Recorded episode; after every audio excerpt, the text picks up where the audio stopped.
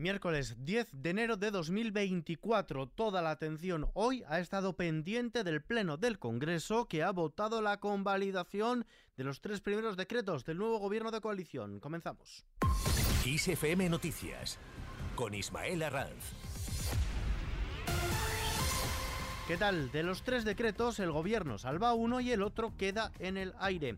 El Pleno del Congreso ha tumbado el decreto ley que recogía la reforma del subsidio de desempleo presentado por la vicepresidenta Yolanda Díaz, mientras que el gobierno ha podido salvar el ómnibus relativo a medidas sobre justicia y función pública. El tercer decreto ley que se sometía a votación era el de las medidas anticrisis y ahí se ha producido un empate, por lo que habrá que repetir la votación. Lo mismo ha ocurrido con los objetivos de déficit para 2024. Junts ha declinado participar en estas votaciones. La portavoz de Junts en el Congreso, Miriam Nugueras, se ha reafirmado ante el Pleno en su voto en contra a los tres decretos leyes presentados por el gobierno de coalición y ha sugerido la conveniencia de retirarlos y empezar de nuevo. Finalmente, como decimos, no han votado ni a favor ni en contra ni, ni abstención. Directamente no han votado estos decretos. Nugueras ha reprochado al Ejecutivo que no haya negociado con su partido estas medidas antes de aprobarlas en el Consejo de Ministros y que haya sido necesario llegar a una situación límite para que haya entendido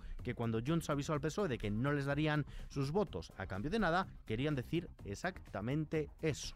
Facin un Real Decret de mesures socials sense trampes i pactant amb Junts i tindran els vots de Junts.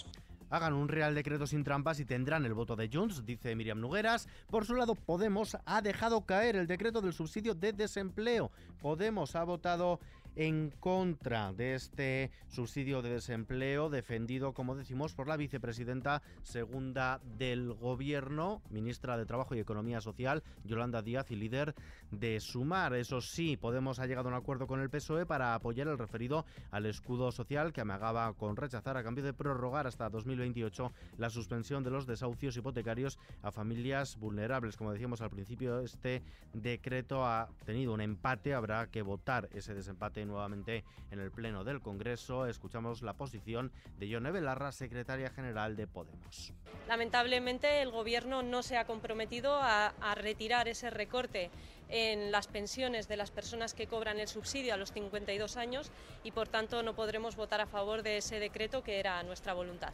Cambiamos de asunto. La Fiscalía pide muestras de los pellets. El fiscal de la Sala de Medio Ambiente y Urbanismo ha ordenado las primeras diligencias para investigar el vertido de pellets que ha llegado a las costas gallegas y que se ha extendido hacia otras comunidades. Por ello ha pedido muestras de estas bolitas de plástico e información a la Junta de Galicia. La delegación del Gobierno en Galicia ha recriminado este miércoles la petición de la Junta para recoger pellets en alta mar cuando fue la propia Administración Autonómica la que envió una carta a los ayuntamientos reconociendo que estos microplásticos son indetectables en el el agua. La Junta pide al Gobierno todos los medios a su disposición. Ángeles Vázquez, vicepresidenta segunda e conselleira de Medio Ambiente. Pues todos os medios eh, que ten habilitados o Goberno eh, dentro do que son as súas competencias. E cando falamos de todos os eh, medios, falamos do de todos os helicópteros que teña a disposición, de todos os barcos que teña a disposición e de todo o personal técnico que teña a súa disposición. El Ministerio de Sanidad ha decidido flexibilizar la imposición de la mascarilla en los centros sanitarios a las comunidades que presenten una incidencia acumulada de virus respiratorios a la baja durante dos semanas, de modo que puedan tan solo recomendarla. Así lo ha informado la ministra de Sanidad, Mónica García, quien ha explicado las medidas para atajar el impacto del aumento de casos de gripe y de otras infecciones respiratorias. El objetivo prioritario es dar un respaldo jurídico a las comunidades autónomas, a la par que reconocemos también su singularidad y su capacidad de adaptarse a sus propios datos epidemiológicos. Y por este motivo, por eso mismo, la obligación podrá pasar a ser recomendación en aquellas comunidades que presenten datos de descenso de la incidencia acumulada en las dos últimas semanas de infecciones respiratorias agudas, siempre así que lo estimen oportuno. Sanidad elimina su plan de autobajas justificadas. El Ministerio ha eliminado su propuesta de implantar las autobajas justificadas por enfermedad leve para desatascar la atención primaria dentro de su plan de medidas para afrontar la epidemia de virus respiratorios, aunque mantiene su idea de implantarla en el futuro previas conversaciones con los otros departamentos implicados, como por ejemplo el Ministerio de Inclusión y Seguridad Social. Más cosas. La patronal se descuelga del acuerdo para subir el salario mínimo. El presidente de la Asociación de Autónomos ATA y vicepresidente de la COE, Lorenzo Amor, ha asegurado que la patronal no va a estar en el acuerdo para subir el salario mínimo interprofesional porque el planteamiento puesto sobre la mesa el lunes por el gobierno es, dice, un chantaje. Amor ha criticado que el Ministerio de Trabajo les advirtiera en dicha reunión de que la subida del salario sería superior a la inicialmente propuesta por el gobierno del 4% en caso de que los empresarios no se sumaran a este pacto. Y así parece que va a ser. La vicepresidenta segunda y ministra de Trabajo, Yolanda Díaz, ha avanzado que el gobierno va a subir este viernes mucho el salario mínimo interprofesional. No ha dado cifra concreta, aunque los sindicatos reclaman que esta subida sea del 5%. Unai Sordo, secretario general de Comisiones Obreras. Las declaraciones, me imagino que confirman que COE no va a mover su posición el viernes, pero bueno, yo tampoco voy a, mm, adelantar la, posición. Lo que ocurre que si es así, pues esto no tiene mucho más recorrido y en todo caso instaremos al gobierno a que decida y el gobierno en mi opinión pues debiera decidir una subida salarial que al menos habría que situar en el 5%, en el 5% que, insisto, son apenas 76 euros más al año que lo que supondría subir el SMI el 4,5%.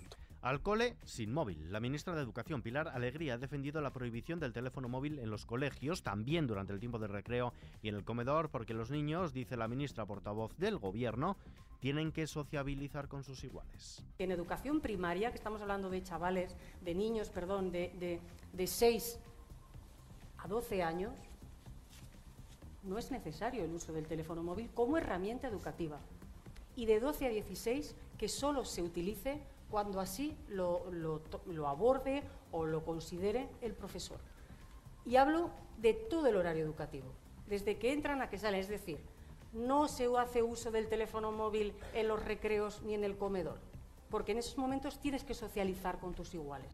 Cambiamos de asunto. El expresidente de Telefónica, César Alierta, ha fallecido este miércoles en Zaragoza a los 78 años tras complicarse la dolencia cardíaca que sufría. Alierta, que fue presidente de Telefónica entre 2000 y 2016, permanecía ingresado desde hacía días en estado grave en la unidad de cuidados intensivos de un hospital de la capital aragonesa. En los mercados, la bolsa española ha subido este miércoles el 0,11% con la ayuda del pequeño avance de Wall Street y a pesar de la caída de los bancos y de la mayoría de los grandes valores. El principal indicador de la bolsa nacional, el IBEX 35, avanza hasta los 10.071 puntos. El euro se cambia por un dólar con 9 centavos. Vistazo ahora a la previsión del tiempo.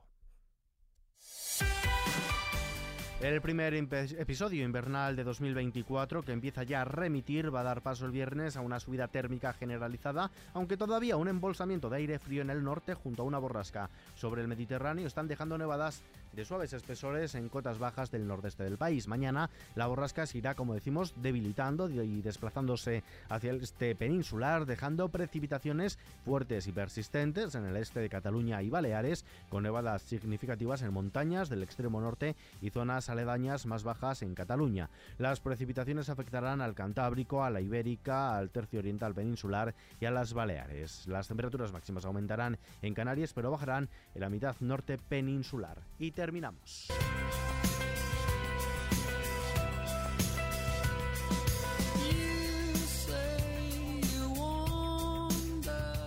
El martes 9 de julio, Starlight Occident recibirá por primera vez a la banda británica King para celebrar el 20 aniversario de su aclamado álbum debut Hopes and Fears, impulsados por su clásico éxito Somewhere Only We Know, Hopes and Fears, es sin duda uno de los mejores álbums de la historia. Desde entonces la banda ha lanzado otros cuatro álbums. La banda ha vendido 12 millones en todo el mundo, con Hopes and Fears entrando en la lista de los 40 más vendidos en el Reino Unido de todos los tiempos. Han realizado giras por más de 40 países. Con esta noticia que se puede leer ampliada en nuestra web xfm.es, nos despedimos por hoy, pero la información continúa puntual a su cita cada hora en los boletines de XFM y ampliada aquí en nuestro podcast XFM Noticias.